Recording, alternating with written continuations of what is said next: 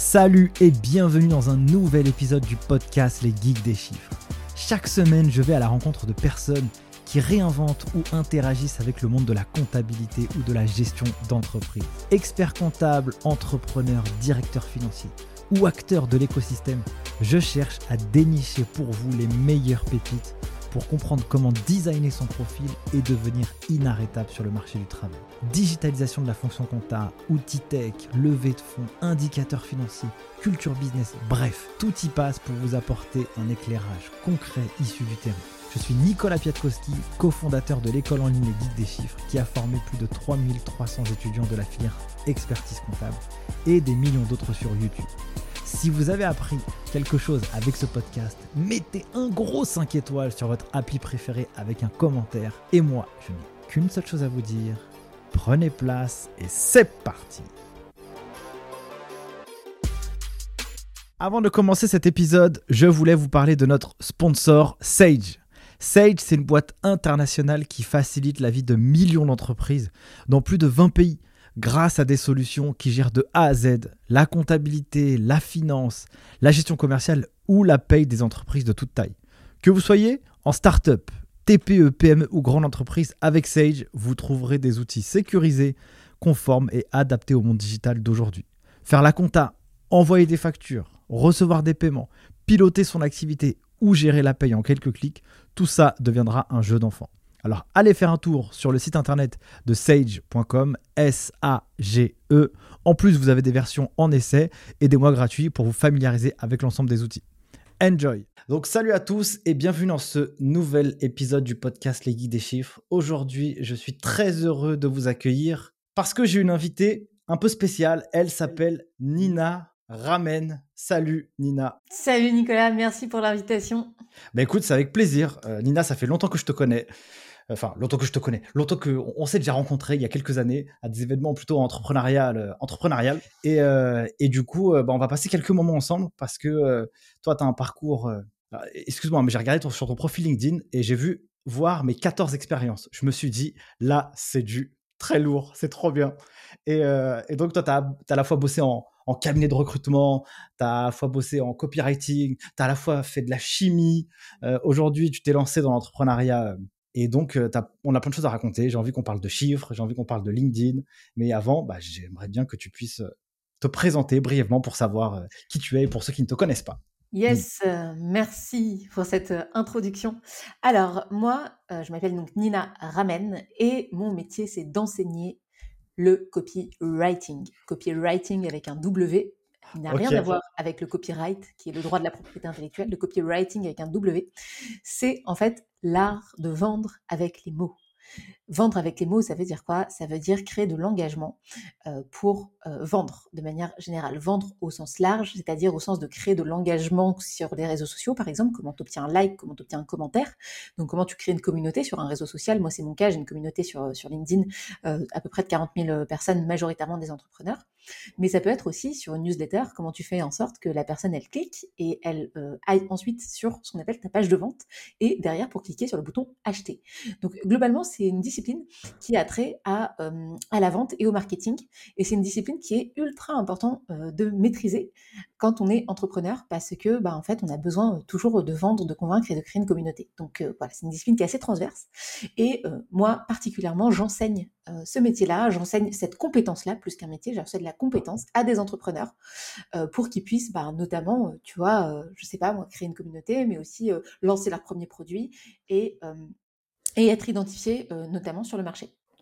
Et, comment tu es arrivé à, ça? Parce que si je regarde ton, parcours plutôt dans le début, tu as commencé à faire de la chimie, en tout cas des études dedans. Même je pense que tu as même une, une, expérience professionnelle.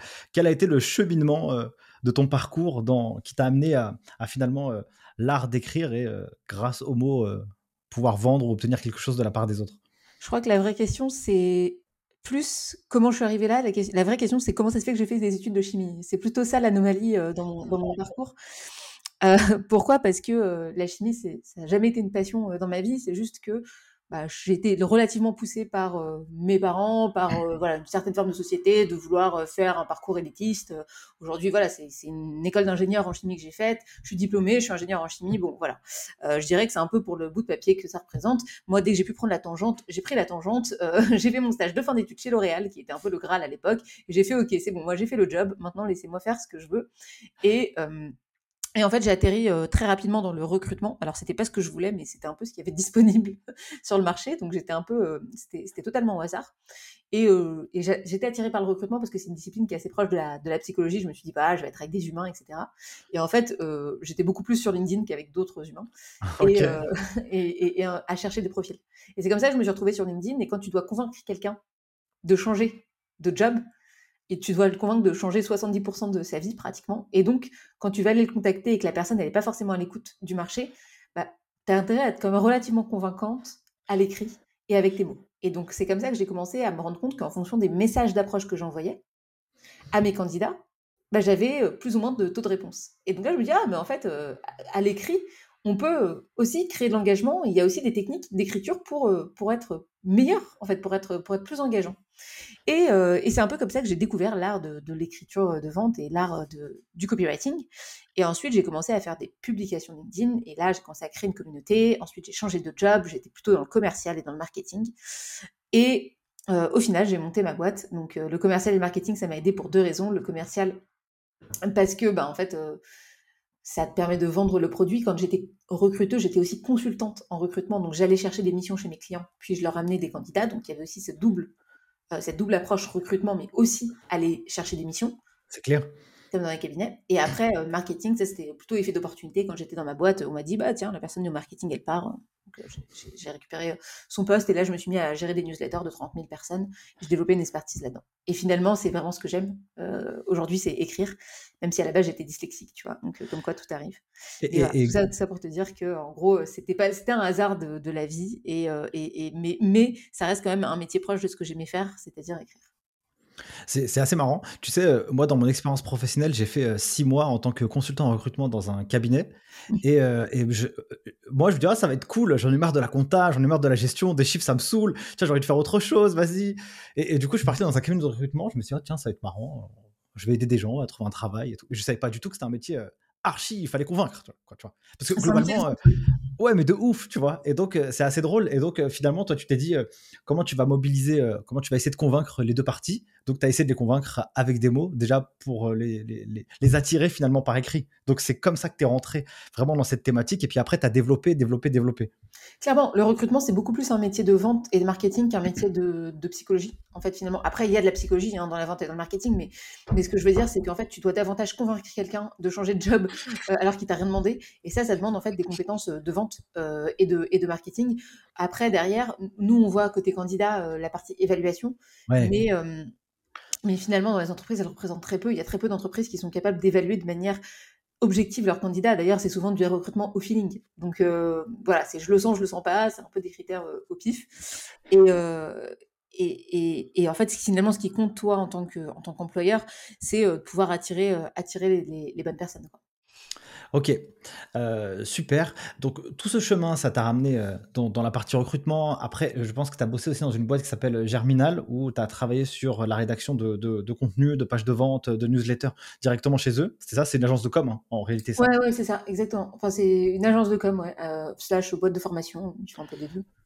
Ok, euh, et, donc, tu as, fait ton, bonhomme de chemin jusqu'au moment où tu as euh, créé ta boîte et ce que tu fais aujourd'hui. Donc, raconte-moi, ça a été quoi les premières étapes de création de, ton entreprise? Alors, évidemment, euh, dans ton expérience, tu as forcément une, fibre entrepreneuriale. moi, ce que j'aimerais traiter, c'est un peu le, sujet au niveau des chiffres, tu vois, dedans. ça a été quoi tes premières étapes? En gros, voilà, je pars de mon job, je crée ma boîte. Qu'est-ce qui se passe quoi? Ok. En fait, ce qui est intéressant, c'est que moi, j'ai été entrepreneur entrepreneuse avant de, me lancer, avant de quitter mon CDI. C'est-à-dire que j'ai commencé à entreprendre quand j'étais encore salariée. Et ça, c'était une énorme force. C'est-à-dire que j'ai toujours eu l'état d'esprit de me dire que dans ma journée de travail, je travaillais 99% pour ma boîte, mais j'avais toujours 1% pour Nina. Et 1% tous les jours à la fin de l'année, ça fait 37 fois plus. C'est toi, ah, le, geek des chiffres, tu le sais. c'est un, un, effet exponentiel. Et donc, à la fin de l'année, c'est un effet de levier qui fait qu'à la, fin de l'année, on est 37 fois meilleur. Et donc, je me suis toujours beaucoup attachée à développer des compétences qui potentiellement seraient en lien avec quand, avec un jour quand je me lancerai. Et donc, quand j'étais à l'école du recrutement notamment, j'ai déjà commencé à créer ma communauté et je postais beaucoup sur LinkedIn. il y a beaucoup de gens qui ont commencé à me suivre à ce moment-là. Donc là, tu vois, et après, au bout de 4 ans, ça a créé l'effet cumulé qui a fait que le jour où je me suis lancée, j'ai fait un gros chiffre d'affaires et là, je t'en parlerai, enfin gros, à mon échelle, euh, mais assez rapidement parce que ce que je veux préciser en préambule, c'est que c'est un peu comme si j'avais, euh, j'entreprenais depuis 3 ans, même si je faisais pas de chiffre d'affaires euh, énorme et que j'avais un CDI en parallèle, j'avais quand même ce, truc-là de me dire, vas-y, je vais lancer quelque chose en parallèle et le jour où je serai à 100% dessus, ça me rapportera beaucoup. Et donc j'en viens aux étapes. Donc quand j'étais en CDI, je faisais des missions en freelance. D'accord. Donc je me suis lancée d'abord, je faisais du copywriting, donc l'écriture de vente pour euh, des clients avec des pages de vente, des emails de vente. Mais c'était des petits contrats, tu vois, j'en prenais un tous les allez, 3, 6 mois. Bon voilà, c'était juste histoire d'eux. Mais ça te confronte très rapidement à quoi? Ça te confronte à la vente, à comment tu vends, comment tu produis, aux clients, qu'est-ce qu'ils veulent, voilà, donc ça c'est arrivé très vite et j'ai jamais eu peur de la vente parce que j'étais enfin, commerciale donc euh, je dirais que c'était un peu assez facile. Ce qui était dur par contre c'était de travailler en même temps que mon CDI parce que tu avais un CDI et tu dois aussi le week-end produire donc j'avais pas beaucoup de week-ends pendant 2-3 ans j'ai pas voilà c'était un, un, sacrifice je pense de ma vie personnelle. Carrément. Ensuite j'ai commencé à créer du contenu sur LinkedIn donc là comme je te disais ça a créé une communauté. J'ai continué mon petit bonhomme de chemin, j'ai changé de boîte, euh, j'ai continué entre guillemets à avancer et à créer cette communauté. Et en fait, le jour où je me suis lancée, j'ai dit aux gens, bah voilà, euh, vous me connaissez pour certains depuis 4 ans. Il y en a qui me connaissaient recruteuse, qui m'ont connue euh, vendeuse après euh, chez, à l'école du recrutement, qui m'ont connue marketeuse et puis après qui m'ont connue chez Germinal. Et je leur ai dit, bon bah voilà, ça fait 4 ans que vous me, vous me suivez, ça fait 4 ans que je crée du contenu sur LinkedIn et ailleurs, hein, dans mes newsletters, notamment des newsletters qui étaient quand même relativement suivis. Et je leur ai dit, bah voilà, maintenant aujourd'hui je me lance et je me lance à mon compte. Et donc, le premier mois, j'ai fait 10 000 euros de chiffre d'affaires euh, très, très vite. Entre 10 et. Ouais, j'ai fait très vite 10 000 euros de chiffre d'affaires. Et là, aujourd'hui, ça fait. Euh, donc, on est au mois de mars. Et euh, je me suis lancée en novembre. Donc, ça fait. J'ai un peu moins. J'ai fait à peu près 5 mois. Oui, bah oui, ça fait cinq mois parce qu'en fait, euh, ma grossesse est à l'âge de, ma boîte, donc je suis enceinte. et j'ai découvert que j'étais enceinte euh, juste après avoir quitté mon job. Donc tu vois, la fille, elle fait tout en même temps. tu m'étonnes. Et donc, et donc là, je fais à peu près, euh, je fais à peu près entre 15 000 et 20 000 euros de chiffre d'affaires par mois. Ce qui est, incroyable, alors ce qui est intéressant dans ton histoire, c'est que tu dis que tu as d'abord commencé à créer une communauté. Est-ce que c'était voulu de, de, ta part? Est-ce que c'était alors j'allais pas dire que c'était calculé, mais est-ce que dans ton process où tu te dis euh, le jour où je vais me lancer parce que c'est un, truc qui me, qui, qui me branche, eh bien ça me sera utile? Ou est-ce que tu as fait ça au fil de l'eau et puis tu as partagé euh, ce que tu vivais et ton expertise du moment? Non, je l'ai fait, au fil je au fil de l'eau, mais je me suis toujours dit, ok, en fait dans la vie on peut pas être dépendant d'une boîte. Euh, ton, ton, employeur, en fait, tu sais pas, du jour au lendemain, il peut te dire ciao, du jour au lendemain, la boîte, elle peut couler. Euh, tu sais pas, en fait, ce qui peut se passer. Et je me suis toujours dit, il faut avoir la capacité de se retourner. Tu peux pas avoir tous tes œufs dans le même panier, c'est trop, trop important. Et donc j'avais un peu cette culture de me dire, financièrement, je peux pas dépendre, je peux pas dépendre que de mon, que de mon employeur. Mmh Et si tu veux, ça me faisait peur. Et après, si tu veux, les rapports de force, ils sont pas les mêmes. Parce que tu restes à, dans une boîte parce que ça te plaît, pas parce que tu as besoin de ce travail pour vivre, parce que tu sais très bien que si tu pars en freelance, ben, tu pourras assurer aussi euh, tes, besoins financiers. Et donc, ton rapport de force avec ton employeur, il est totalement différent. Et donc, j'ai toujours été un peu entrepreneuse. D'ailleurs, ça, ça, fait probablement de moi quelqu'un de difficile à manager. Mais en fait, après, ton employeur, ben, si tu as un problème, notamment dans une des boîtes que j'ai vécues avec une culture extrêmement toxique, ben, ça te donne aussi la possibilité de dire aux gens, écoute, moi, ça ne me va plus, et de partir sans avoir finalement cette, cette crainte de euh, te retrouver sans argent. Donc, si tu veux, euh, moi, je l'ai plutôt pensé en mode, j'ai besoin, enfin, je veux avoir un plan B si le plan A s'effondre. Trop bien, euh, c'est trop cool. Donc euh, là, tu t'es lancé depuis novembre, donc tu as fait euh, un premier mois. Donc cette communauté et tout ce travail que tu as fourni en amont, qu'on puisse aussi mettre les choses de manière aussi un peu raisonnable, c'est que 10 000 euros sur un premier mois, ça, paraît énorme, tu vois, tu vois, pour la majeure partie des gens, tu, vois, tu, développes, tu, tu, te lances et le premier mois, tu fais 10K euh, et puis 6 mois ou 5 mois après, tu es déjà entre 15 et 20 000 euros de chiffre d'affaires, donc c'est beaucoup. Mais ce qu'il faut pas oublier, c'est que tu as eu beaucoup de travail aussi en amont. Tu vois qui, finalement n'était pas tout à fait rémunéré à ce moment-là. Donc c'est aussi pour ça que, enfin, ça qui est intéressant dans ton histoire, c'est que moi tu m'as dit 10K, tu wow. Et puis après, en, je, réfléchis un peu à tout le travail que tu as abattu, tu vois. Ben c'est ça. Et en fait, notamment, ça fait 4 ans que je poste sur LinkedIn, que je poste sur LinkedIn tous les, toutes les semaines pratiquement. Donc imagine un post LinkedIn par semaine que tu fais en dehors de ton temps de travail la plupart du temps. Euh, deux à trois posts LinkedIn, plus répondre aux commentaires, plus en fait les gens qui t'appellent pour dire hey, tu peux venir intervenir là, là, là. J'ai fait euh, énormément d'interventions, notamment sur des podcasts, mais j'ai toujours pris le temps en fait de mmh. marketer mon travail, ce qu'on appelle marketer mon travail, c'est-à-dire de transmettre à ma communauté et de donner aussi beaucoup de choses gratuitement. Là, tu vois, j'ai un, un, un, un Notion, donc un site sur lequel il y a 47 ressources de copywriting gratuites. C'est parce qu'en fait, mon métier, je me suis toujours attachée à l'enseigner et à le transmettre à ma communauté. Et je pense que c'est ça le travail qui a payé, c'est au final, euh, forcément, quand toi, tu fais et tu donnes aux gens euh, pendant quatre ans et que tu t'attaches à vouloir les faire progresser, parce que c'était vraiment ça l'objectif aussi de base, c'était quand même d'aider les gens à écrire. Et pourquoi aider les gens à écrire? Parce que moi, en fait, moi-même, j'étais dyslexique quand j'étais petite, moi-même, j'arrivais pas à écrire. Moi-même, j'ai eu des blocages. Et si tu veux, ben, j'avais, j'avais d'abord envie d'aider les gens à les surmonter. Et c'est ça qui s'est passé dans cette création de communauté. Ça s'est pas fait du jour au lendemain. J'ai beaucoup transmis, j'ai beaucoup donné gratuitement. Et ce qui fait que, ben, le jour où, euh, où je me suis lancée, ça a été un peu, ça a été relativement légitime. Et euh, les gens sont, sont, sont, venus vers moi. Mais clairement, pour, euh, pour revenir à ce que tu disais, je me souviens, je me souviens toujours de mon premier post LinkedIn. C'était à l'école du recrutement avec mon, mon CEO qui s'appelle Laurent Brois. On le salue d'ailleurs, hein, parce que moi je le connais aussi un peu, Laurent, donc on lui fait une bise. Ouais, voilà. Et, euh, et voilà, et j'ai écrit mon, j'ai écrit mon premier post LinkedIn et, et ça, ça, ça, a commencé à marcher euh, à ce moment-là, en fait. Mais c'est trop bien. Euh, en fait, ce qui est assez drôle, c'est que dans le cheminement que tu, que, que, que tu définis aussi, que tu, que tu parles, c'est que tu parles aussi d'une, entre guillemets, d'une douleur, en tout cas, d'un état que tu avais toi à l'époque et finalement euh, en fait tu as tout cassé et tu dis vas-y je m'en fous. Et puis finalement c'est là où, tu arrives à, réussir sur un domaine qu'on aurait pu penser que ça n'aurait pas été possible tu vois. Ah bah moi j'étais pas du tout prédestinée à écrire hein. j'étais dyslexique j'allais euh, tous les mercredis chez l'orthophoniste parce que j'étais nulle en dictée et que les gens euh, s'inquiétaient. J'avais quand même moins 20 en dictée c'est quand même la seule matière où tu peux avoir des notes négatives. Et j'étais vraiment nulle en dictée et mais ce qu'il faut savoir, c'est que le copywriting, déjà, c'est pas de la littérature, c'est de la vente d'abord.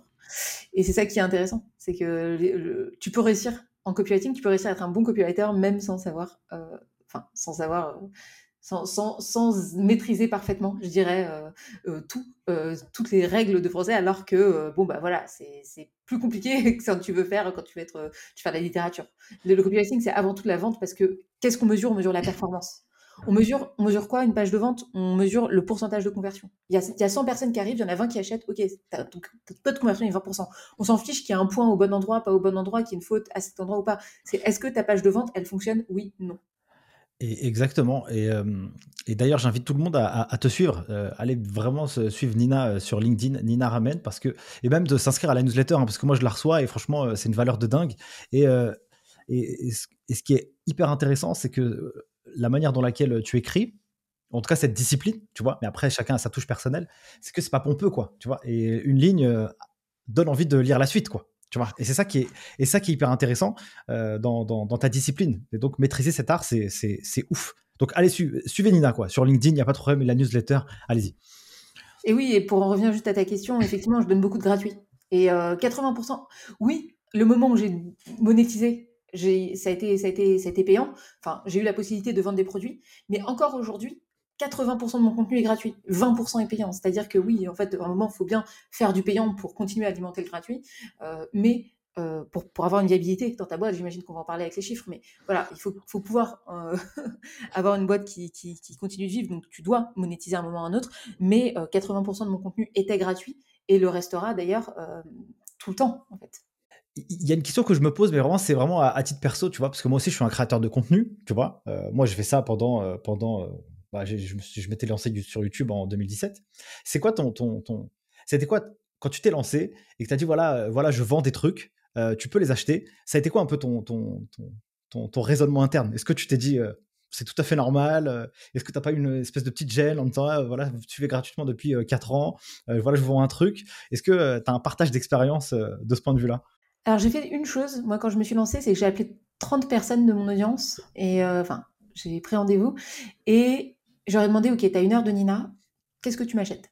Donc déjà, j'avais besoin de savoir ce que les gens voulaient de moi. Est-ce qu'ils voulaient que je leur produise leur page de vente et leurs emails? Parce que qu'est-ce qu'ils voulaient? Et en fait, il s'est passé que les gens voulaient que je leur enseigne et qu'ils étaient prêts à payer pour ça.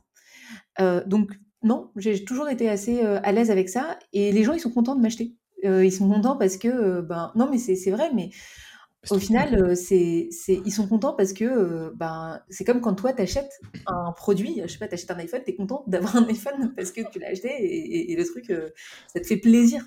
Et, donc finalement, j'ai jamais eu ce truc-là de culpabilité euh, par rapport à, la vente parce que je voyais que les gens étaient super contents. Et autre chose, c'est que en sortant, ils étaient meilleurs.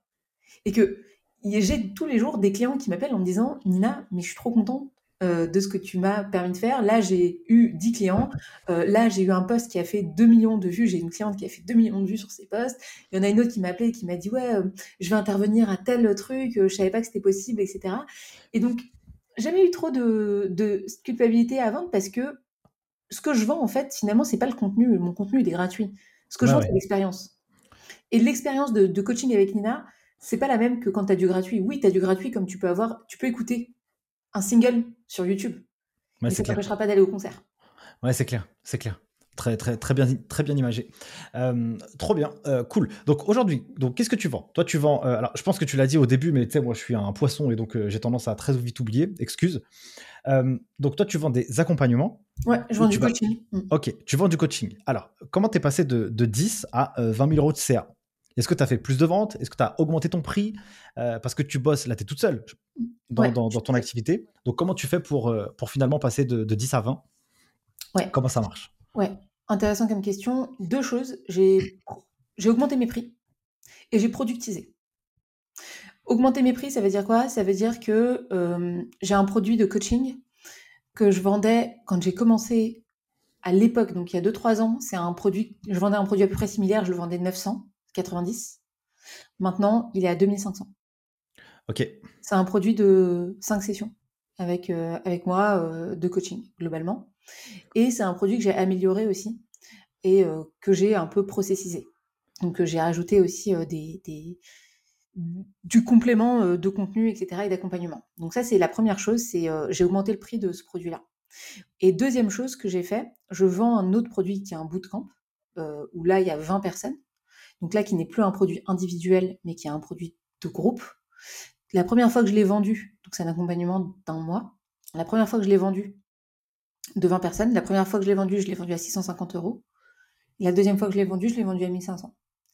Là encore, euh, j'ai augmenté le prix, mais j'ai productisé. Pourquoi? Parce que euh, j'ai déjà, pour plusieurs choses en fait, l'augmentation du prix, elle se justifie par plusieurs choses. La première, c'est que ben, j'ai des preuves sociales, c'est-à-dire que la plupart des filles qui ont, c'est que des femmes qui étaient dans ce bootcamp-là, elles ont toutes explosé sur LinkedIn notamment. Donc ça, c'est une grosse preuve de réussite. Et deuxièmement, j'ai standardisé. Elles, elles ont payé 650 euros, elles savaient pas pourquoi le payer. Hein. Je leur ai dit, vous inquiétez pas, ça va être cool, mais j'avais aucune idée du produit que j'allais faire derrière. Je m'occupe de tout, vous vous occupez de rien du tout, vous inquiétez pas, je vous gère. je leur ai dit à la fin, je me dis, vous êtes un peu, c'est un peu folle euh, d'avoir fait ça. Et en fait, elles sont toutes hyper contentes maintenant, tu vois, d'avoir, d'avoir investi là-dedans. Mais à la base, il n'y avait pas de produit, en fait. J'ai juste dit, ok, je, suis payé pour construire le produit par mes clients, ça c'était cool.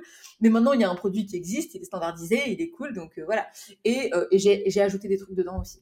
Donc voilà, ça m'a permis en fait de, productiser, euh, productiser mon, offre qui n'était pas du tout euh, productisée. Avant, avant on m'appelait, on me disait ouais tu veux quoi? Bah, Je crée un produit en fonction en fait.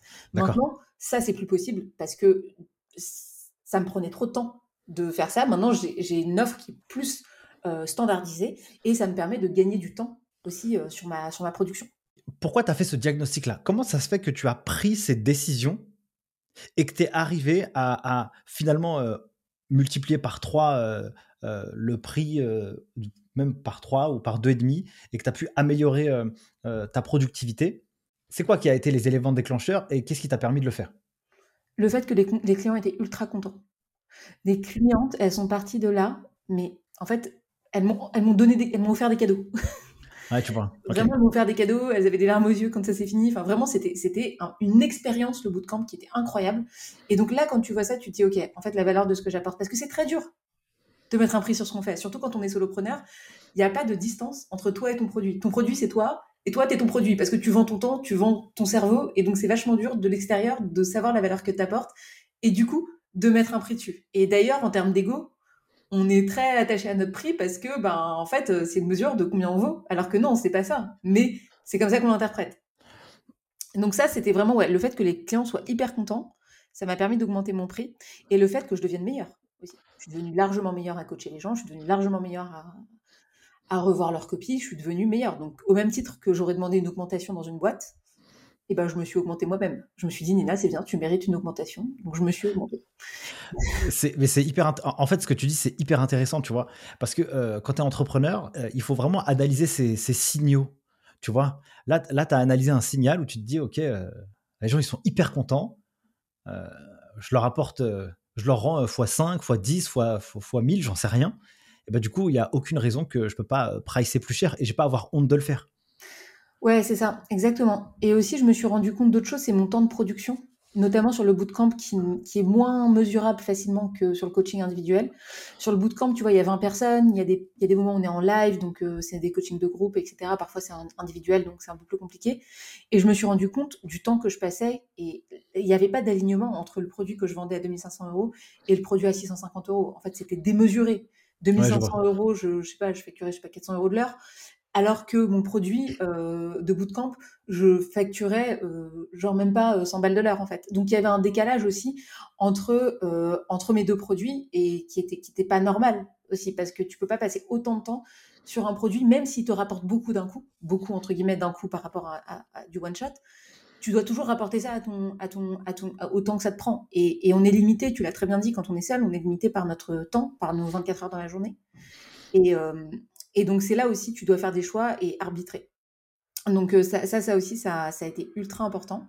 Et dernière chose, c'est que je prends des prestats maintenant.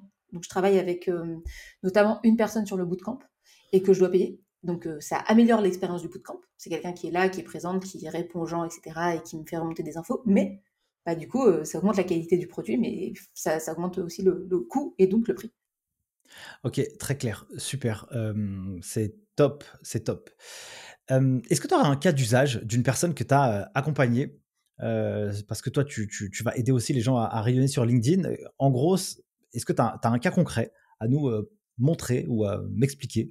Et puis, qu'est-ce que ça lui a rapporté tu vois, dans, sa vie financière, personnelle etc. Ouais, je sais que tu as pas mal de. Alors, je sais que tu as pas mal de personnes qui sont dans la finance et dans la compta, dans ton, dans ton audience. Yes, nous yes, yes. Donc, euh, je vais te prendre l'exemple de Laura. Laura euh, qui euh, est directrice financière, qui, qui est expert comptable, en fait.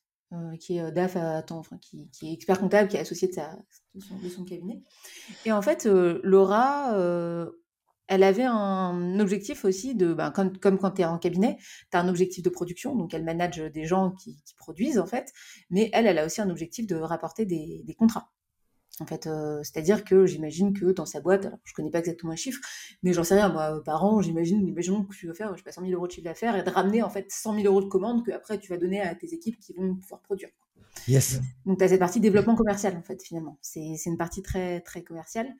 Et donc, euh, et donc Laura, euh, donc, on est parti de, de, ce besoin-là, en fait, de développement euh, commercial. Et, et, à partir de ça, en fait, on a défini une stratégie LinkedIn pour, pour générer ce qu'on appelle du lead. Donc, lead, L-E-A-D, c'est opportunité, en fait, des opportunités business. Et donc, Laura, elle a commencé à poster sur LinkedIn et au fur et à mesure, elle a eu de plus en plus, de plus en plus, de plus en plus de visibilité, au point où euh, toi-même, tu es allé euh, la contacter, parce que voilà, euh, d'avoir pas son nom de famille, mais... Euh, mais on la salue, Laura, on lui fait une grosse dédicace. On la, on, la, on, la, on la salue quand même, mais voilà, Nicolas est allé la contacter, donc c'est la preuve qu'en fait, c'est, c'est au final, elle a réussi à rayonner au point que toi, tu l'es contacté sans même, euh, pas par mon biais, mais parce que tu l'avais identifié. Donc, opportunité de rencontrer des pairs et des gens qui vont médiatiser tout ce que tu fais. Mais elle a aussi eu des opportunités euh, business euh, grâce à ça. elle a eu notamment des clients qui lui ont dit bah écoute j'ai vu que tu postais sur le sur le fait d'entreprendre et bah moi ça m'intéresse voilà où est-ce que j'en suis voilà de quoi j'ai besoin. Donc donc ça lui a rapporté des clients. Alors après il y a des prospects et il y a des gens qui sont devenus clients parmi ces prospects.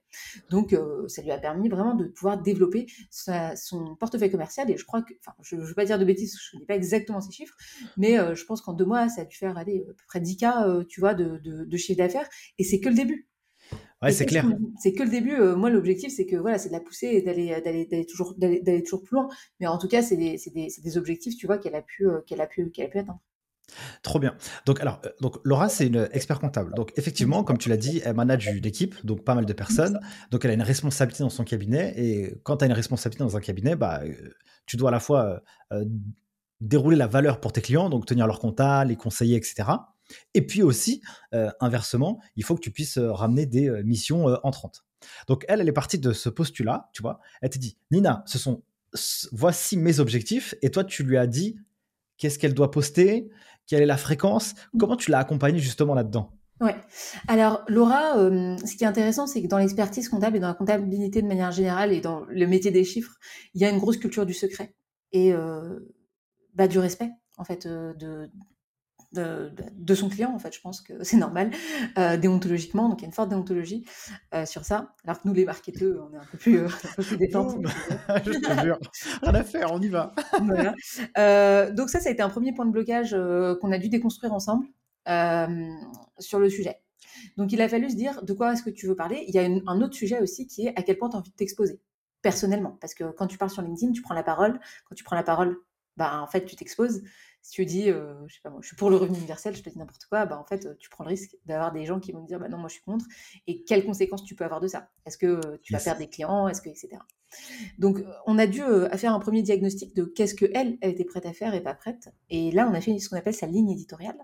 Et dans sa ligne éditoriale, elle, elle s'adresse plutôt à des gens qui commencent à entreprendre et elle est quand même très axée sur tout ce qui est assez technique. Donc, euh, elle donne des conseils de compta, en gros. Hein. En gros, elle donne des conseils de compta euh, trois fois par semaine. Voilà, grosso modo, c'est ça, à des gens qui sont plutôt débutants, euh, qui viennent de lancer leur boîte. Donc, est-ce que tu choisis une SASU, est-ce que tu choisis une IRL, etc.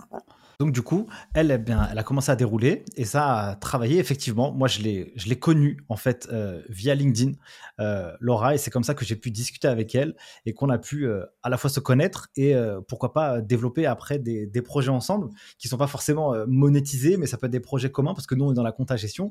Donc, euh, voici le retour du travail que tu lui as fourni, euh, à la fois une, euh, travailler avec des gens et rencontrer des gens, mais aussi pouvoir les monétiser d'une autre manière. Et ça, c'est hyper cool. Et pour la petite anecdote, tu vois, enfin, ça c'est Laura à son échelle parce qu'elle elle vient de démarrer, tu vois, et enfin, elle a déjà eu des premiers résultats et déjà des premières opportunités, à la fois business, mais à la fois réseau. à une autre échelle qui est la mienne, parce que moi, ça fait 4 ans que je fais ça, à une autre échelle, j'étais invitée au ministère de l'Intérieur. Ouais, c'est vrai, ouais, c'est vrai, j'avais vu ce post, incroyable. Et donc, du coup, tu, tu as été ou, ou c'est pas encore. Euh, J'y vais la semaine prochaine. J'y vais la semaine ah, prochaine. Trop bien. Donc, du coup, on aura le résultat sur LinkedIn, tu vois. On aura au moins un petit, euh, un petit récap, tu vois. Voilà, c'est ça, exactement. Donc, ouais, donc ça te crée vraiment des opportunités, euh, des opportunités business. Et si tu es salarié, bah, ça te crée aussi des opportunités. Moi, quand j'étais salarié, que j'ai voulu changer de boîte, Allô euh, Ah bah Nina, ouais, je te connais. Ah ouais, bah écoute, euh, viens, euh, on a ça. Et, la barrière, en fait, elle est levée parce que les personnes te connaissent, connaissent ton travail et connaissent ton sérieux. Et le but, c'est aussi de partager ton expertise et de, montrer à quel point, en fait, tu es, bon dans ce que tu fais et, et, et entre guillemets, ta valeur, en fait, quelque part. Et parce que aussi, tu as une communauté, oui, la communauté, c'est important, oui, tu enseignes, etc. Mais, mais ça te donne surtout une crédibilité imaginons que euh, après il y a beaucoup de, gens qui sont, euh, je sais pas, qui recherchent du travail, et qui n'ont pas forcément euh, d'expérience dans des domaines. Je sais pas, je pourrais prendre des gens qui veulent faire des reconversions, par exemple en comptabilité, et qui voudraient poster sur LinkedIn, je sais pas, ou, qui voudraient se mettre en avant justement dans le cas pour trouver du job. Est-ce que est-ce que tu aurais un conseil à leur donner, peut-être pour marketer un peu leur profil LinkedIn ou un truc comme ça, je sais pas? Alors, on va commencer par les choses à ne pas faire. ne pas poster euh, bonjour, je cherche un job, euh, c'est insupportable. Euh, c'est comme si quelqu'un te croisait dans la rue et disait hey, salut, je cherche une copine. Bah, non, en fait, tu ne te connais pas. je ne sais pas qui tu es. Je ne peux pas sortir avec toi. voilà. Laisse-moi tranquille. Voilà, c'est ça, laisse-moi tranquille. C'est exactement ça. donc, alors, plusieurs choses. Sur le profil, effectivement, il faut avoir un profil qui est propre, qui est clair. Donc, une bannière qui est propre. Bannière, c'est ce que vous avez au-dessus de votre votre photo, une photo qui est nette, pas la photo du mariage du cousin avec tonton Patrick derrière qui est en train de se bourrer la gueule. ça, on veut pas. Pareil, un titre de poste super clair, typiquement expert comptable, euh, je sais pas moi, je sais pas ce que vous avez. Chef de mission, euh, comptable, contrôleur gestion, peu importe. exactement, tous ces métiers qui pour moi, je, que je mets tout à fait Laisse-moi tranquille. c'est ça, laisse-moi tranquille avec compta. exactement, c'est ça. Euh, donc voilà, donc ça c'est la deuxième, euh, ça c'est la deuxième chose, et euh, d'avoir un profil qui est relativement rempli. Donc ça c'est déjà important parce que ça montre le sérieux, ça montre qui tu es, tes expériences passées, etc. Donc ça en général, les gens quand ils cherchent du job, ils le font pas trop mal. Maintenant, si tu veux être identifié, que tu cherches du job et que tu te dis, OK, je veux profiter de LinkedIn comme opportunité, parle de ce que tu sais faire, de ton expertise. C'est-à-dire, euh, si toi, euh, tu travailles en expertise comptable, fais comme Laura, poste euh, ce que tu sais pour aider les gens à devenir meilleurs en expertise comptable. Et forcément, les gens autour de toi, ils vont venir vers toi. Les gens qui s'intéressent à ce sujet vont venir vers toi. Et même si ton employeur va forcément euh, tu vois, directement euh, venir, quand tu vas le contacter, il va se dire Ah bah ouais, en fait, je vois les posts qu'il a écrits ou qu'elle a écrit, c'est intéressant, etc. Donc il y a vraiment ça. Et il y a la deuxième chose à faire qui est va parler aussi aux gens en DM, notamment des gens qui sont susceptibles de t'embaucher euh, en, DM, donc en message privé, de boîtes que tu aimes bien et en allant les contacter. Et ça, c'est un bon moyen aussi de rentrer en contact avec tes futurs employeurs, c'est d'aller vider des boîtes, euh, ben, le top 10 de tes boîtes et d'aller contacter les 5 personnes par jour dans chacune de ces boîtes pour euh, te faire connaître. Très clair, tip top, super, euh, super enseignement. alors revenons sur ma question d'il y a très longtemps, du coup, au début de ce podcast, en fait, hein, en réalité, Nina. Je t'avais dit donc du coup, quand tu t'es lancé, c'était quoi tes, premières étapes sur la partie administration, compta? Comment Comment tu as géré un peu tout ça? Alors, vous voyez pas, hein, euh, là, vous nous, entendez, mais là, Nina, elle a, monté les, sourcils euh, au niveau de, du lampadaire là-haut. quoi. Il faut savoir que moi, j'ai une grosse phobie administrative, mais vraiment, vraiment, vraiment, à un point où c'est. Je, tu vois, je, vois un serfa, ça me, ça me, ça me met des boutons. Quoi, c'est la pire chose qui existe, vraiment. Donc, alors, j'avais déjà un statut auto-entrepreneur. Ok que j'avais fait trop facilement. Donc, pour le coup, pour les gens phobiques comme moi, c'est facile. Euh, auto-entrepreneur, ça se fait en une, en une soirée. Bon, moi, moi, il me faut trois heures pour le faire parce que je suis vraiment nulle. Mais je pense que des gens qui sont un peu meilleurs que moi, ils peuvent mettre une demi-heure à le faire. Euh, sur ton ordinateur, il faut ton numéro de sécu, et puis voilà, et puis ta carte bleue, et puis c'est tout. Enfin, même pas ta carte bleue, ta carte d'identité, et puis c'est bon. Euh, donc ça, ça a été la première étape quand j'étais auto-entrepreneur. Ce qui s'est passé, c'est que j'avais plusieurs sujets qui étaient que quand j'ai quitté ma boîte, j'ai eu une rupture conventionnelle, donc j'avais le chômage. Donc en fait, qu'est-ce qui se passe? C'est que tu peux, si tu as un revenu complémentaire, ben, logiquement, ça se soustrait à euh, ton chômage. Et donc, euh, tu touches pas le chômage si tu touches un revenu, ce qui est normal. Ça, c'était la première contrainte. Et la deuxième contrainte, c'était euh, le plafond de l'auto-entreprise, euh, il est de je sais plus combien de 1000 euros. Et moi, j'ai rapidement vu au, bout de mon premier mois, donc ça m'a permis de facturer mes premiers clients, mais au bout de mon premier mois, je me suis vite rendu compte qu'en fait, j'allais dépasser ce plafond qui est, je crois, 35 000. ouais, c'est à peu près ça. Ouais. Moi non plus, je connais pas le chiffre précis, mais ça. Au bout de 35 000, voilà, je me suis dit, vas-y, en fait, donc j'ai rapidement, en fait, euh, été en galère à ce niveau-là. Là, j'ai appelé un expert comptable Laura. j'ai demandé décidément. Et j'ai demandé à Laura, écoute, euh, faut, que, faut que tu m'aides. Et donc, euh, en fait, non, j'ai eu un autre expert comptable entre-temps euh, qui m'a fait passer en SASU. Pour, pour, plusieurs raisons, parce que il m'a dit, ben, comme ça, tu laisses l'argent dans ta boîte et, et, toi, tu touches ton chômage en attendant d'être sûr de pouvoir te rémunérer tous les mois, parce qu'en fait, au début, tu n'es pas sûr, tu sais pas combien tu vas faire par mois, donc c'est un peu compliqué. Euh, ça me permettait de continuer à toucher le chômage et aussi de plus être euh, dans la galère de ce plafond-là que j'avais peur de dépasser, pas dépasser, etc. Donc, ce qu'on a, on a bien fait de le faire parce qu'au final, j'ai dépassé euh, ce plafond. Et aujourd'hui, je suis en SASU. J'ai donc je fais un chiffre d'affaires. Bon j'ai pas fait une année d'exercice et j'aurai mon congé mat. Donc probablement que je ferai pas en fait mes 240 si on compte 20 euh, 000 euros par mois, probablement que je ferais, je ferais moins, tu vois, en chiffre d'affaires, je ferais peut-être 180 ou 150, espérons, dans le meilleur des cas, euh, avec 4 mois d'arrêt. Et euh, donc, si on fait ça, la question, c'est comment derrière, moi, je me, je me paye. Et donc, Laura m'a dit, bah écoute, Nina, si tu veux te payer le montant que tu veux te payer, il faut que tu fasses 70 000 euros de chiffre d'affaires en plus. Je n'avais pas du tout prévu ça dans mon emploi du temps. Je fais ah ok, bah, mais sans travailler. Enfin, moi, moi je voulais, je dis ok, je peux faire 70 000, moi je veux pas travailler plus, donc comment on fait? Donc voilà. Et, donc il y, a eu cette, ce, donc, ce, sujet sur lequel je travaille en ce moment euh, en termes d'optimisation euh, financière, c'est comment je peux sortir de l'argent de ma boîte en me payant donc c'est-à-dire en me versant un salaire parce que j'ai envie de cotiser aussi. Il y a aussi la possibilité de se verser des dividendes. Donc voilà, je suis un peu dans ce truc-là en ce moment où bah, c'est pas mon métier, donc euh, c'est pas mon expertise. Donc je suis un peu je crois que c'est un peu des, arbitrages à faire. Bien Mais euh, voilà, en gros financièrement, euh, comment est-ce que je fais? D'ailleurs, dis-moi comment je fais? bah, en fait, il n'y a pas de, il a pas de recette miracle. Hein. Ça dépendra de, de de tes besoins aussi personnels, tu vois. moi, je sais pas, quand je me suis lancé en tant qu'entrepreneur, à titre perso, quand je me suis lancé en 2014, la cotisation sociale, moi, j'en avais rien à faire, tu vois. Mais euh, aujourd'hui, je le réfléchirais de manière différente. Euh, et donc forcément, euh, peut-être que je me suis dit au début, bah voilà, j'étais parti en SASU. c'est très aléatoire en fonction de tes propres objectifs, tu vois. Mais ce qui est intéressant dans ce que tu dis, c'est que tu te poses des questions, et donc forcément, il faut que tu aies des professionnels qui puissent y répondre. Et là, tu es sur des questions qui sont archi légitimes, quoi. Bah, combien je peux me payer Est-ce que je vais avoir une protection sociale C'est quoi les différentes solutions qui s'offrent à moi? Et donc, toi, tu t'es fait accompagner par Laura, qui est expert comptable. D'ailleurs, comment tu l'as choisi, Laura? Ah bah, je la connais personnellement, donc je sais que c'est la meilleure personne sur Terre pour m'aider. Ah oui, parce que, euh, oui, parce que tu m'as dit tout à l'heure que c'est ta copine aussi, c'est ça je la connais bien. Euh, non, il y, a aussi, il y a aussi un autre facteur, parce que j'avais pas commencé avec Laura, j'avais commencé avec un autre expert comptable. et attends, juste avant de parler de ça, je vais revenir sur ce que tu disais tout à l'heure, sur les arbitrages à faire.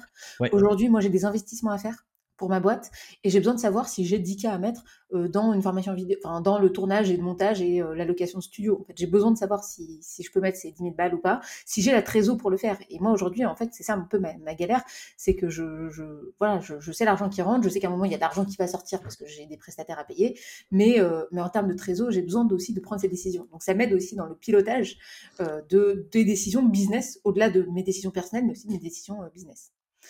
Et donc pour en revenir à ta question, comment j'ai choisi mon expert comptable Alors je rigole quand je disais que c'était Laura parce que je suis amie avec elle. En fait, ce qui s'est passé, c'est que la première personne que j'ai contactée, c'est pas Laura. C'est ça qui est marrant, c'est que c'est que en fait, tu sais, on pense jamais dans son réseau proche parfois. Tu réfléchis alors que la réponse est devant toi. Et donc j'ai contacté un autre expert comptable et c'était en fait un, un, accompagnement qui était très light. En gros, c'est toi qui dois mettre tes factures euh, sur un espèce de logiciel. Euh, tout ce que tu vois, je t'ai dit que je détestais l'admin. En fait, c'est l'équivalent, c'est l'équivalent de Transavia. Soit tu prends Air France, soit tu prends Transavia. Là, c'était Transavia. Transavia, ça veut dire quoi? Ça veut dire que si tu veux un siège supplémentaire et choisir ton siège, tu dois payer. Si tu veux un bagage en plus, tu dois payer. Si tu veux des M&M's dans l'avion, tu dois payer. Donc voilà. Mais par contre, tu as un service qui est pas très cher au début. Donc c'est un, un, peu le principe euh, de la presta. C'est un prix, c'est toujours en face d'une presta. Donc moi, je payais pas forcément pas très cher et ce qui était cool au début parce que je savais pas combien j'allais générer de chiffre d'affaires donc j'avais besoin d'avoir quelque chose qui était pas cher parce que moi ça me rassurait de me dire que j'aurais que je sais pas 70 euros ou 80 euros à payer par mois mmh parce que je savais pas si j'allais pouvoir faire 100 balles par mois. En fait je savais même pas à l'époque. Donc j'ai pris cette solution là parce que ça me correspondait à ce moment là et c'est un super service mais par contre, il fallait rattacher, euh, il fallait rattacher euh, toi-même tes justificatifs, etc. Et moi, en fait, c'est juste pas possible dans ma vie. Et du coup, euh, là, j'ai appelé Laura et je lui ai dit, mais je n'y arrive pas. elle me dit, ah, mais c'est normal. Bah, en fait, t'as pris Transavia, en fait. Et moi, je savais pas que j'étais pas consciente, en fait, des différentes enfin, prestations que tu pouvais avoir. Bien sûr. Et du coup, elle m'a proposé une autre prestation qui, qui, est beaucoup plus chère, pour le coup, mais qui propose de d'avoir quelqu'un qui va t'aider à euh, faire, enfin, qui va, à qui tu vas pouvoir envoyer tes justificatifs comme ça et qui va te faire toute la saisie comptable, euh, plus une personne qui va te faire le pilotage, parce que moi, euh, dans mon ancien comptable, en fait, je n'avais pas cette vision financière. Je pouvais pas l'appeler et lui dire, j'ai 10 000 balles à dépenser, je peux le faire ou pas? Je pouvais pas. Là, j'ai la prestation où en fait on peut, on, peut me dire oui Nina, là voilà le, la marge que tu as, voilà la marge que tu as pas. Et ça c'est une prestation en plus, c'est normal, ça représente du travail. je suis totalement ok avec ça, mais voilà, aujourd'hui, moi, j'ai une boîte qui me permet de pouvoir payer ce type de prestations et, euh, je, préfère en fait euh, l'avoir parce que sinon je suis pas compétente et plus tu as d'argent aussi et plus c'est compliqué de gérer. Donc, euh, mais c'est hyper bien ce que tu dis, parce que là, tu as, pointé du doigt, en tout cas, de problématiques dans, dans l'industrie de, de, la comptabilité, souvent, ou en tout cas de la fière de l'expertise comptable. C'est qu'on oppose souvent les, les cabinets qui vont faire des prestats high level et puis des cabinets aussi qui vont faire des prestats un peu cheap. Mais en fait, on s'adresse pas juste aux, mêmes personnes au même moment. Et donc, toi, tu as trouvé ton compte sur la partie du début. Et en fait, au final, tu as aussi cet impact un peu émotionnel tu vois, où tu dis, ah, purée, moi, mettre une facture dans, dans, dans, un truc, ça me, ça me lâche-moi, quoi, j'ai pas envie, tu vois. Et, donc, du coup, tu t'es, tu t'es dirigé vers une personne, alors qui est quelqu'un de ton réseau, mais que tu connais bien, mais si elle était nulle, bah, tu la prendrais pas, quoi. Ah oui, bien sûr, bien sûr. Ah oui, alors après, il y a aussi le fait que j'ai fait un rendez-vous avec elle, où je lui ai dit, bah voilà, en fait, moi, ma problématique, qu'est-ce que tu me conseilles? Et c'est elle aussi, d'ailleurs, c'est une des personnes qui m'a fait prendre conscience à quel point le bootcamp que je vendais n'était pas rentable en termes de temps. Elle m'a dit, mais tu prends combien de temps à délivrer ton bootcamp? Je lui ai dit, bah, je sais pas, ça me prend un mois et demi, etc. On a fait des heures, etc. Elle m'a dit, bah, regarde ton produit, en fait, il n'est pas rentable. Et elle m'a permis, en fait, très rapidement de me rendre compte de combien il fallait que je fasse en plus, etc. Et, les chiffres, ils étaient sortis et j'avais un peu la tu vois, le, truc euh, en main euh, très rapidement. Et pour en revenir à ce que tu disais, c'est pas que la première presta n'était pas bien, c'est juste que par rapport à mon business à moi, ça, ne pouvait plus. Et je veux dire, ce genre de prestat, ça peut correspondre quand tu as, peut-être quand tu es aussi autonome. Et c'est aussi une boîte qui produit énormément de contenu gratuit. Et ça, c'est génial ce qu'ils font parce qu'ils sont extrêmement pédagogues. Et d'ailleurs, sais ce que j'ai dit au, mec avec qui je bossais. Je dis, vous êtes extrêmement pédagogue parce que vous enseignez plein de trucs. Et je pense que y a c'est ça qui est dingue c'est que tu fais pas pour les gens tu les aides à faire par eux-mêmes. Et ça tu vois c'est une autre dimension. Et, j'aimerais avoir euh, le, faire et j'aurais aimé avoir euh, le temps et l'envie et la patience etc de faire. Mais mais ce que je trouve assez dingue c'est que la culture même de la boîte c'est pas la même. C'est-à-dire que dans un cas on t'apprend à faire euh, en te disant bah voilà nous on est là on part du principe que tu es grand et que tu, tu sais faire par toi-même euh, et qu'à un moment, en fait, tu vas grandir, grandir, grandir, et que, en fait, limite, tu arriveras à prendre des décisions tout seul et arbitrer tout seul, alors que, ben, de l'autre côté, Laura, elle dit, bon, voilà, en fait, moi, je sais que cette partie-là, tu as envie d'enlever ta charge mentale et de pas, voilà, de pas apprendre. Ouais, ouais, bien sûr. Finalement, te rendra dépendant. C'est-à-dire qu'en fait, aujourd'hui, moi, il y a une certaine forme de dépendance et il y a des avantages et des inconvénients dans les deux. Et c'est ça, en fait, qu'il faut se dire, c'est que pour moi, euh, effectivement, c'est pas incompatible, ça dépend de où est-ce que tu en es dans ton business et qu'est-ce que tu as envie de faire. Est-ce que tu as envie de faire par toi-même et de comprendre est-ce que c'est toi, c'est dans qui tu es sur ce terrain-là, ou est-ce que euh, ou est-ce que t'en as juste pas envie et que c'est pas ton délire, quoi? Ouais, bah c'est hyper clair, c'est hyper clair. Euh, en tout cas, moi, sur, sur ce que tu dis, moi, je me, je me reconnais aussi beaucoup euh, en toi-même, tu vois? moi, quand bien même je fais de la, comptabilité, de la gestion, et je fais ça depuis des années, enfin, même pour moi, mettre un, justificatif dans, sur une ligne, de, pour moi, c'est très difficile, tu vois? moi, ça, j'ai du mal à le faire. C'est, c'est, je, suis un bon pédagogue, mais là, par contre, euh, je suis comme toi, tu vois. Donc moi, personnellement, typiquement, si j'avais quelqu'un, eh bien, euh, quand, quand, je bosse avec des prestats, eh bien, j'aime bien que fais-moi, même si je suis un, même si je suis dépendant, quoi, je m'en fous. Ouais, c'est ça, exactement. Et, euh, et, ça dépend aussi de tes moyens. Voilà, c'est ça. C'est qu'encore une fois, c'est que quand tu es une boîte où tu sais pas si tu vas faire 200 balles de chiffre d'affaires ou 500 ou 1000, tu vois, moi je vois des gens qui démarrent, que j'accompagne, ils font 1000 euros. Franchement, ben, tu vois, tu peut-être pas 200, 300, 400 euros à mettre dans un comptable. Et, et En termes de finances, c'est peut-être un peu moins. Tu as des calculs un peu moins, euh, un peu moins galères à faire parce que moi, en fait, il y, a des, y a des prestats, des machins, des trucs que tu factures à 20%, des trucs que tu factures à 5%, je comprends rien.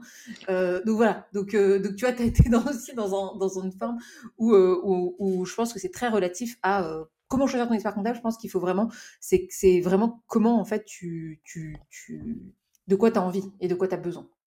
C'est hyper vertueux ce que tu dis. Donc, si, si je résume, franchement, c'est trop bien. Donc, toi, tu l'as choisi, euh, tu as analysé qui tu étais. Euh, en fonction de qui tu étais et de les du stade d'évolution et de ton business, eh bien, tu t'es dit, j'ai besoin de cette typologie de personnes qui va, moi, me rassurer et m'aider à prendre de la clarté euh, financière sur, sur mon business. Et moi, je me concentre sur ma zone de génie, là où je suis la plus forte. Moi, c'est c'est d'aider les gens à vendre avec les mots, quoi. Et il faut échouer aussi. Parce qu'en fait, moi, je croyais que je voulais apprendre la compta, je croyais que, tu vois, quand je voyais les, les, les, cours euh, de, de, mon premier comptable, vois, je voyais ce qu'il faisait, je me dis, en fait, c'est trop facile. Il explique tellement bien, tu vois, je pense que c'est un, bon pédagogue comme toi, donc il explique tellement bien que quand il explique, t'as l'impression que tu vas y arriver tout seul. Tu sais, c'est un peu comme le prof de maths, tu sais, qui t'explique son truc et toi, tu te retrouves dans ta copie et tu fais, ah, mais comment on fait ça ah, Et ben voilà. Et en fait, c'est ça que, c'est ça qui est, qui est assez dingue, c'est que, tu vois, t'as, je pense que c'était quelqu'un qui, c'est quelqu'un qui est extrêmement pédagogue. Et au début, je croyais que je pourrais faire par moi-même.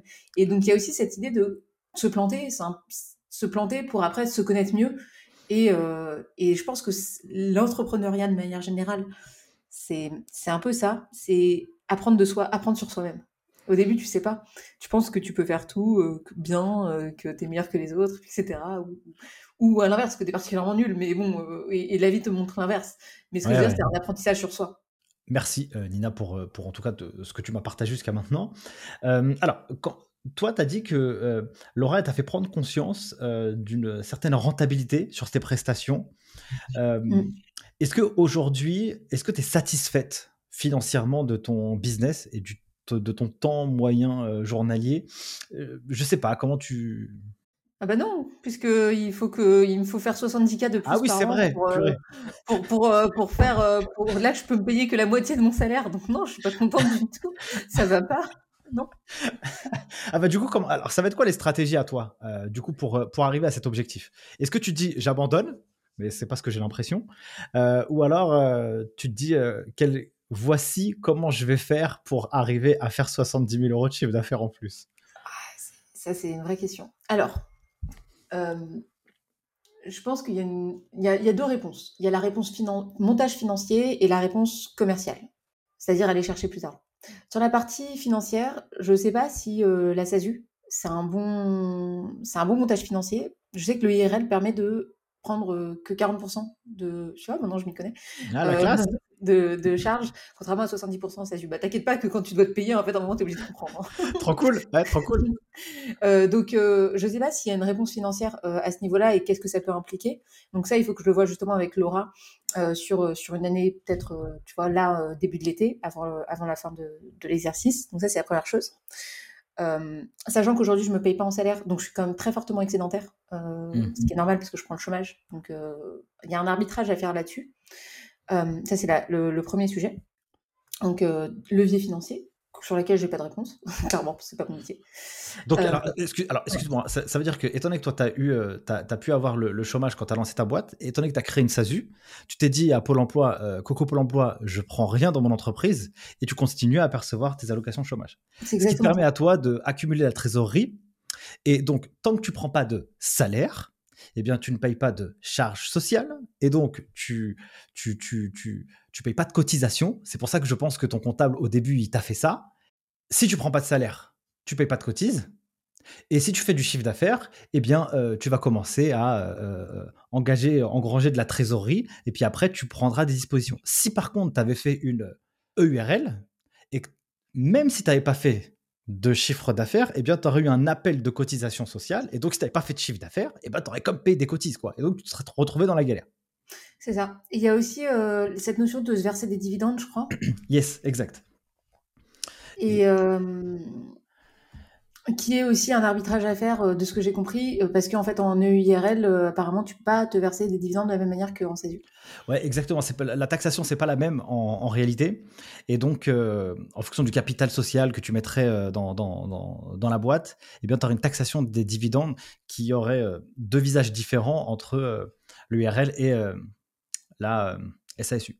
Ouais, ouais, moi j'ai mis 1000 euros de départ. Donc, euh, ok, donc ouais, donc en fait forcément, euh, je crois que la règle c'est ça, si ma mémoire est bonne, c'est qu'en fonction du pourcentage euh, du dividende qui dépasse la partie du mmh. capital social, et eh bien mmh. après c'est comme si c'était taxé comme du salaire quoi.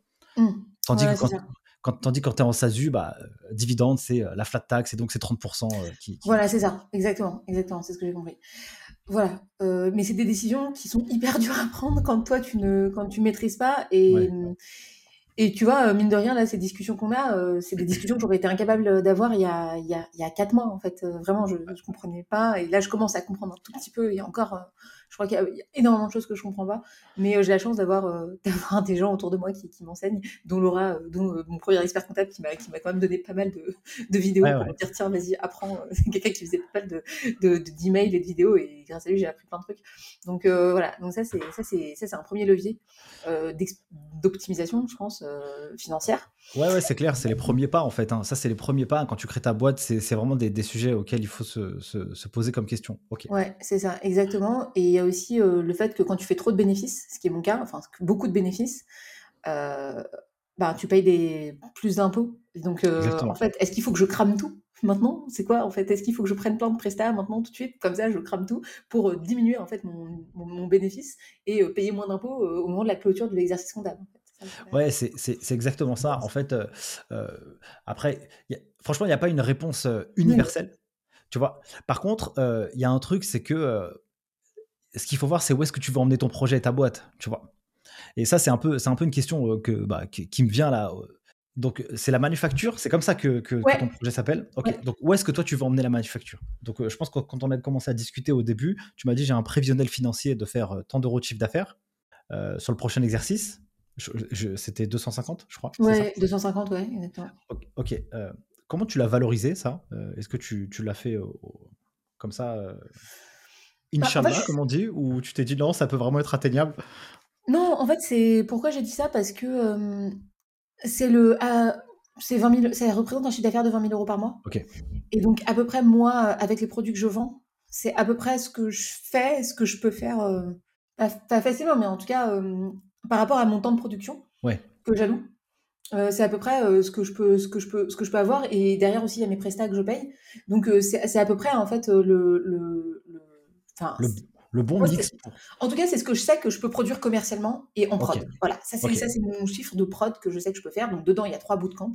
Trois bootcamps, c'est 20 participants à 1500 euros, plus euh, 4 à 6 clients par mois en coaching one-to-one. Voilà. Et quand il y a bootcamp, il n'y a pas coaching one-to-one. Donc tu vois, ça c'est mes deux produits en gros.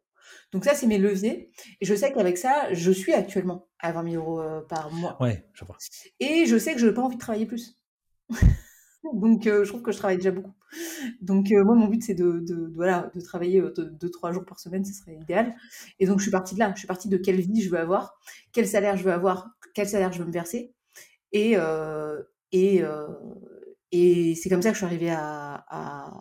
c'est ça que j'essaye de concilier. D'accord. Mais visiblement, il me manque encore 70 cas. Mince, ok. oui, parce que, en fait, pour ceux qui ne le savent pas, donc toi, tu attends un, bébé donc, qui devrait arriver à un moment de la période fiscale. Et donc, forcément, moi, pour être père de famille aussi, je sais que ah, bah, il va falloir dégager du temps, tu vois.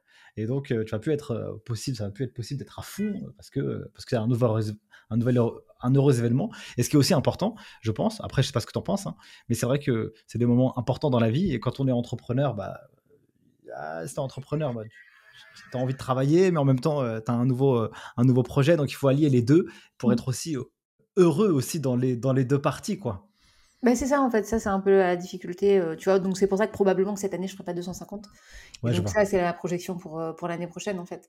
En réalité, c'est une année type. Cette année ne sera pas une année type. J'aurai quatre mois de, probablement de 4 mois de chiffre d'affaires en moins. Euh, voilà. Mais en fait, c'est sur ce type de projection et c'est Laura qui m'a enseigné à faire ça. Elle m'a dit, il faut que tu réfléchisses. Il faut pas que tu réfléchisses à l'instant T, il faut que tu réfléchisses à une modélisation euh, mmh. de ton business plan. En fait. Et ta modélisation, c'est quoi? C'est combien de bootcamps par an? C'est combien euh, de chiffre d'affaires par mois Sur combien de clients Avec combien de temps par jour en prod? Et c'est elle qui m'a enseigné en fait cette, en partie cette culture de la standardisation, de la modélisation qui te permet après de piloter. Et donc probablement que cette année, pas probablement, c'est que cette année n'est pas une année standard puisque, ben, en fait, j'ai pas fait 20 000 euros tous les mois. J'ai pas euh, aujourd'hui sur, ce, sur cette euh, génération de chiffre d'affaires. Au début, j'ai fait moins. Et j'ai ces quatre mois de congé maternité. Mais en gros, le, le, standard, c'est celui-là. Et, euh, et, effectivement, oui, il y a, y a, cet enjeu-là de, quand tu es entrepreneur, de te dire, bah, c'est quoi la vie de famille que je veux et la vie professionnelle que je veux. Et c'est très, très difficile euh, comme, euh, comme arbitrage. Et moi, je me, je me pose beaucoup de questions sur, sur ça. Et, j'ai vu un post LinkedIn, justement, qui, qui, où tu disais que tu, tu... Alors, je sais pas si tu as trouvé ou tu cherches un coach tu vois, pour mmh. justement t'aider dans cette, dans cette étape de ta vie qui est très importante. Moi, je trouve ça, c'est super de l'avoir dit mmh. parce que on peut penser que c'est un aveu de faiblesse et en fait, c'est trop ouf, en fait, tu vois, de dire, bah écoute, à un moment donné, j'ai besoin d'aide sur certains points et je prends les meilleurs, quoi. Mmh, c'est ça. C'est qu'en fait, je me fais coacher. donc là, je, je, réfléchis un peu à sur quel domaine parce que le coaching a ce, cette particularité de pouvoir t'aider sur un point précis de ta vie. Donc, euh, si c'est pas genre euh, je veux tout améliorer, tu peux pas arriver à dire je veux tout. Il euh, faut que tu choisisses, en gros. Et ouais, ouais, je, je me fais aider. Bon, bah, tu vois, Laura, par exemple, elle me fait du coaching financier. Enfin, moi, je, c'est, pas dit comme ça, mais en fait, en réalité, c'est ça. Elle m'enseigne, elle me fait progresser, elle me fait devenir meilleure. Et bon, aussi, elle me donne sa presta en, comptabilité aussi. Ouais, bien sûr. Mais tu vois, il y a cette notion d'amélioration de, continue et personnelle. Donc ça, c'est quelque chose qui est très important pour moi. Et c'est comme ça que j'en suis venue à entreprendre. C'est parce que je pense que en apprenant beaucoup, tu, tu engranges des compétences. Et en, devenant, en engrangeant des compétences, tu peux bah, derrière euh, être meilleur et donc euh, faire du chiffre et te vendre plus cher aussi. euh, voilà, il y a ça. Et il y a, y a, aussi autre chose sur le coaching, c'est toute la partie, bah, quelle vie tu veux avoir. Et c'est ça, moi, ma question, c'est quelle vie je veux avoir? Est-ce que je veux créer du contenu et me faire payer par euh, des boîtes pour euh, avoir donné de la visibilité de, cette boîte, tu vois, un peu le business model des influenceurs. Est-ce que je veux continuer à vendre mes produits? Est-ce que je veux faire du coaching one-to-one? Est-ce que je veux faire de la formation en vidéo? Tu vois, quel, genre de vie je veux et qu'est-ce que ça implique derrière? Et ça a beaucoup d'implications, notamment en termes de business model. Et c'est ça qui est marrant de voir à quel point, en fait, le développement personnel de ce que tu veux dans ta vie va influencer bah, les produits que tu vas vendre, parce que moi j'ai un copain, il veut pas parler à des humains en, en, synchrone. Il veut que de la synchrone. Il ne supporte pas d'avoir un rendez-vous à telle heure, à tel endroit. Il dit moi je veux pas parler en synchrone, je veux parler en asynchrone. Donc ok. Donc lui c'est son problème dans la vie. Bon bah clairement il pourra pas vendre du coaching one to one. C'est clair. Donc tout part de en fait quelle vie tu veux. Moi pareil, euh, quelle vie je veux, je veux pas travailler euh, plus de 6 heures par jour, 4 euh, jours par semaine, voire 3.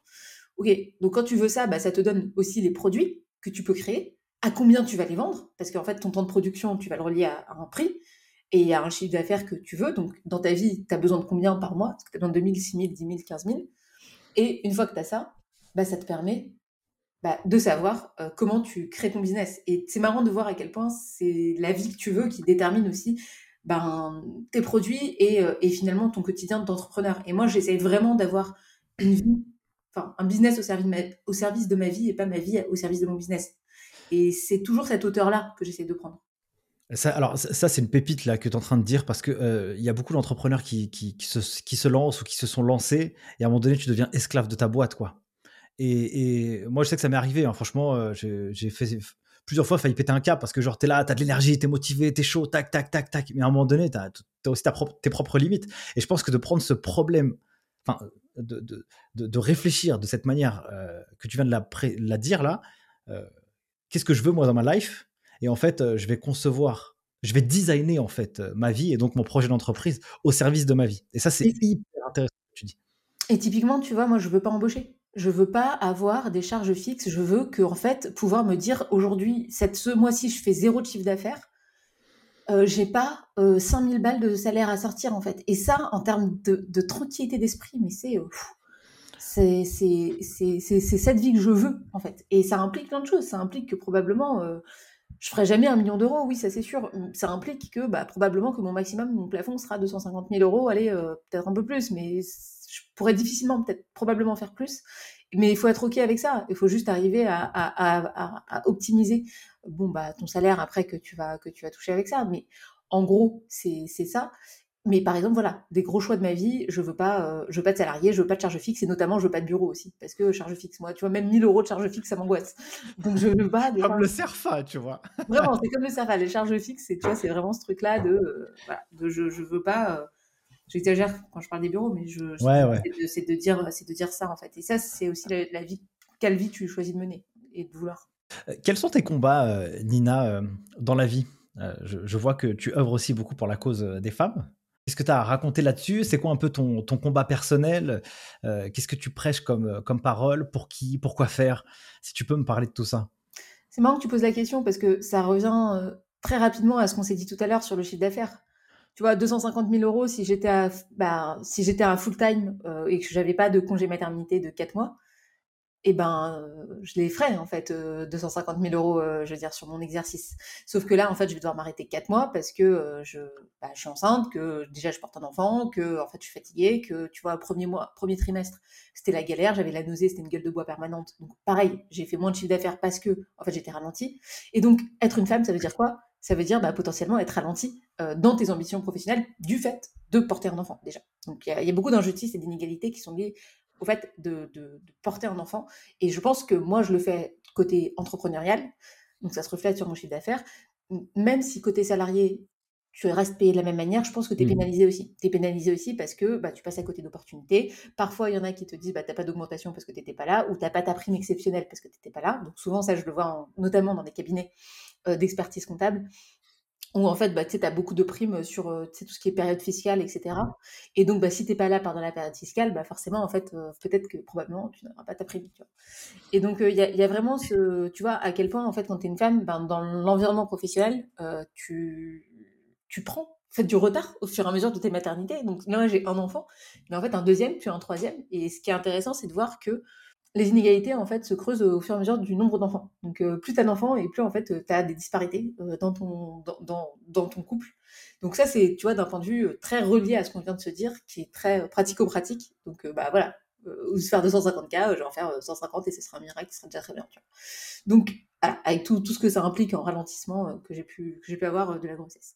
Donc là tu vois très bien que factuellement on n'est pas au même niveau. Si j'avais été un homme, bah probablement que j'aurais pas pu, dû m'arrêter. Et j'aurais généré. Donc ça implique quoi? Ça implique du coup d'avoir des femmes qui ont un moins, fort pouvoir d'achat, etc., euh, etc. Et en termes de société, un point de vue euh, plus, plus, euh, plus social, en fait, plus sociétal que tu peux le prendre, on est aussi beaucoup, en fait, dans l'environnement professionnel. Et ça, je m'en suis rendu compte sur LinkedIn. Je voyais majoritairement des mecs prendre la parole sur LinkedIn. Ouais, je vois. Et ça s'est euh, d'ailleurs euh, manifesté, traduit, euh, confirmé, le jour où il y a un des il y a une boîte qui a sorti un classement des influenceurs LinkedIn, voilà, bon. Et sur le top 10, il n'y avait que deux femmes, dont moi. Et là, je me suis dit, bah, en fait, cette impression, elle est, quand même relativement confirmée. Et donc, ça veut dire quoi? Ça veut dire qu'on a du mal à porter nos voix. et aussi, bah, c'est le reflet du monde du travail pour moi. Et les femmes se font couper la parole deux fois plus souvent que les hommes, tu vois? Donc, c'est pas un hasard il y a aussi cette culture-là où dans laquelle on est éduqué à pas forcément bah, s'approprier des chiffres. D'ailleurs, je pense, enfin, je sais pas si c'est le cas dans mon expertise comptable, mais est-ce qu'il y a, tu vois, en finance, est-ce qu'il y avait majoritairement des hommes?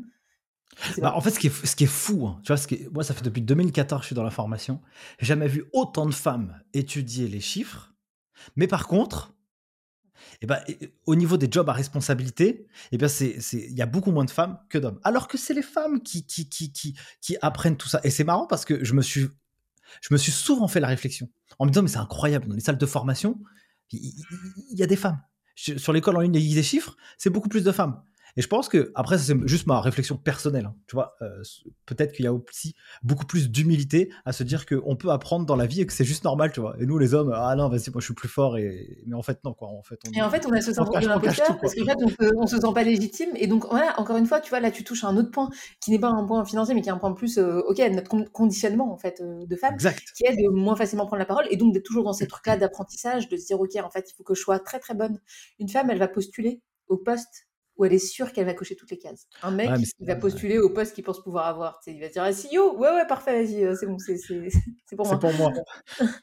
et, donc, il y a vraiment cette, cette, cette culture, en fait, différente. Donc là, on est au-delà, tu vois, de la, de la partie euh, que professionnelle, c'est culturel, en fait. tu vois, de, de, prendre plus facilement la parole quand on est un homme, de, tu vois, d'être toujours dans ce truc-là de remise en question, de problème de légitimité quand on est une femme, donc on va plus, plus entreprendre. Et tu l'as toi-même formulé, bah, dans les postes à responsabilité, c'est majoritairement des hommes. Donc en fait, euh, voilà, c'est un, un, sujet qui me tient beaucoup à cœur et, euh, et j'ai créé une communauté euh, sur LinkedIn qui s'appelle Ramène ta fraise, qui est 100% gratuite, qui aide les femmes à, à publier davantage sur LinkedIn. Pour, pour, porter leur voix en fait. Oui, c'est ça, exactement. Et c'est un espace non mixte. Donc ça permet en fait aussi de, de, d'évoquer des problèmes qui sont assez symptomatiques, notamment la peur des haters d'avoir des, des, des, haters. Ah, les mecs en général ils disent Ah, j'ai eu mon premier hater, c'est bon, j'ai percé et tout. Une fille qui a, une, qui a son premier hater, euh, elle, elle, est, elle est juste tétanisée parce qu'on on reproduit aussi euh, les peurs qu'on vit dans la rue. Euh, c'est-à-dire qu'en fait, on est beaucoup plus victime d'agressions dans l'espace public, tout simplement. Et cette peur, on la reproduit sur les réseaux sociaux. On se dit bah, Si je m'expose sur les réseaux sociaux, je risque, je risque une agression. En fait. Et, c'est aussi cette culture-là en fait, qu'on reproduit de se dire bah, comme on est majoritairement bah, agressé, euh, finalement, euh, je, vais, voilà, ça crée de la peur en fait. Et, donc voilà, on parle de tous ces sujets-là euh, ensemble et on essaye de, bah, de, faire mieux. Super, tip top, c'est génial, c'est génial. Je ne sais pas quoi te dire. Après, moi, je, suis un homme, donc je sais pas si. Moi, je, prends juste ma femme, euh, genre qui est à côté de moi. Enfin, elle voit tout, moi je vois rien, quoi. Tu vois, c'est aussi simple que ça. Hein, tu vois, là, je, après, en tant après, en tant que femme, je pense que tu peux, tu peux agir euh, en tant que, tu vois, en tant qu'allié en fait de la cause. Notamment quand une femme se fait couper la parole, tu peux lui redonner la parole. Euh, quand tu as la possibilité aussi Tu vois, moi, par exemple, je négocie rarement avec les femmes, voire je, enfin, je négocie jamais avec une femme parce que je sais qu'en fait, euh, une femme va se pricer moins cher qu'un homme de base, tu vois, comme tu disais, truc de confiance en soi, etc. Ouais, c'est clair. Euh, voilà, en fait, tu peux avoir des manières aussi de, de, de voilà, d'agir en tant que qu'allié.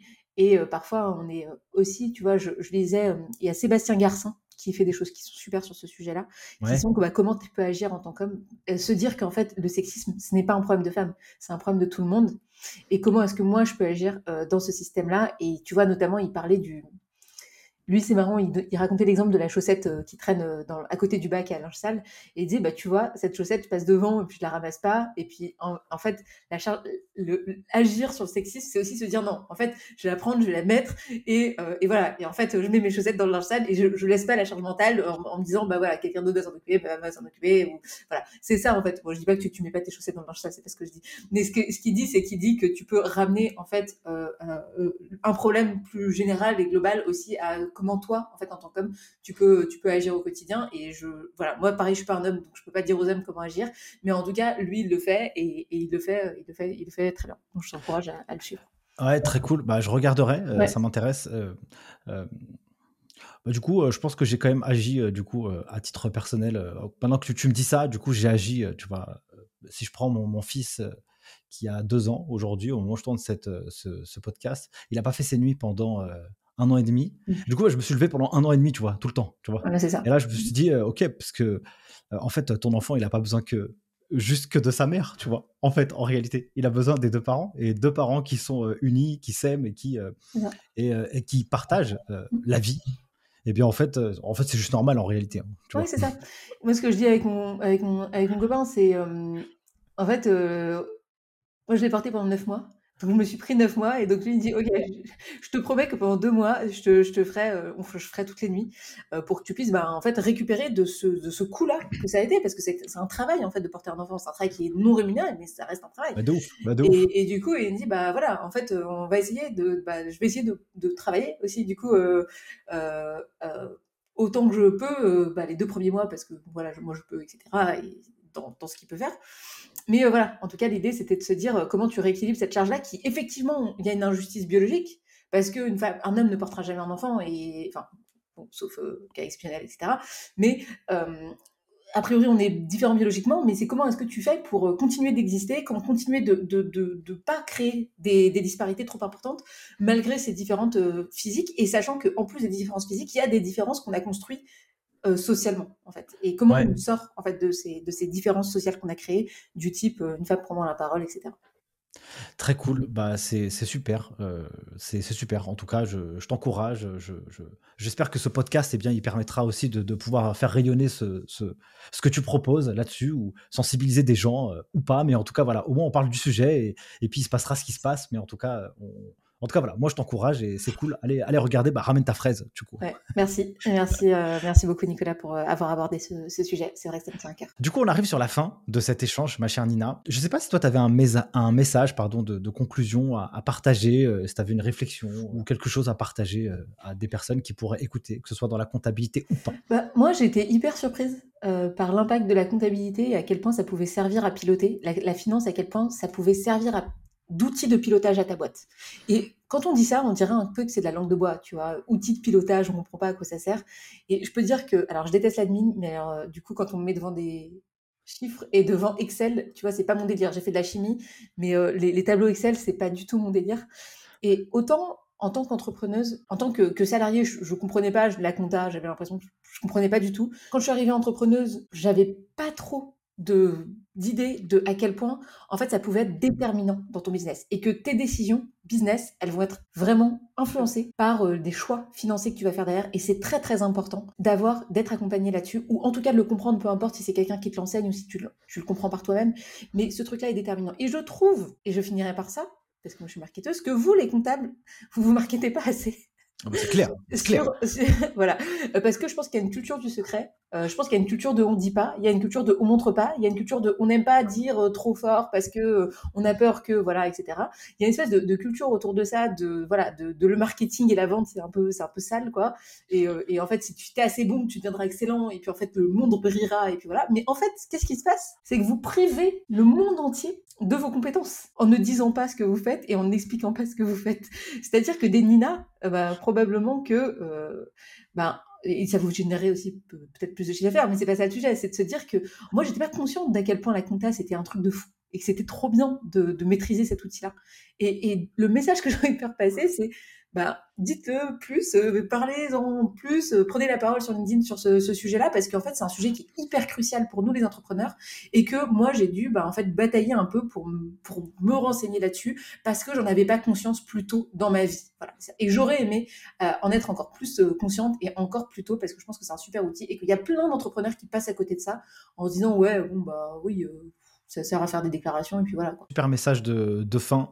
Euh, donc amis euh, comptables, experts comptables qui qui vont écouter jusqu'à maintenant, parce que là si vous êtes là, c'est que vous êtes encore motivés et donc là on a les plus euh, les plus déter et donc ça c'est cool. Ce qui est important, c'est évidemment, et moi je me bats aussi toujours euh, pour euh, pour que les comptables puissent vraiment avoir une culture business et une grosse intelligence émotionnelle pour accompagner les entrepreneurs. Parce que euh, faire les déclarations, c'est cool, mais tu vois, dans un, dans un cas comme toi, comme tu as pu te décrire euh, personnellement, eh bien, un bon expert comptable qui va avoir l'intelligence de, pouvoir coacher une personne, non pas que par, sur sa partie chiffre, mais aussi sur, sur ses émotions, son empathie, eh bien, il pourra te proposer des solutions très adaptées par rapport à toi. Donc ça, c'est cool. C'est clair, et c'est hyper intime en fait pour un, pour un entrepreneur. Tu vois, c'est quoi C'est ta vie, c'est ok, tu vas avoir un congé mat, tu vas avoir des enfants, enfin quoi. Clair. Et, et, franchement, euh, tu vois, cette compétence-là, elle est, elle est hyper importante.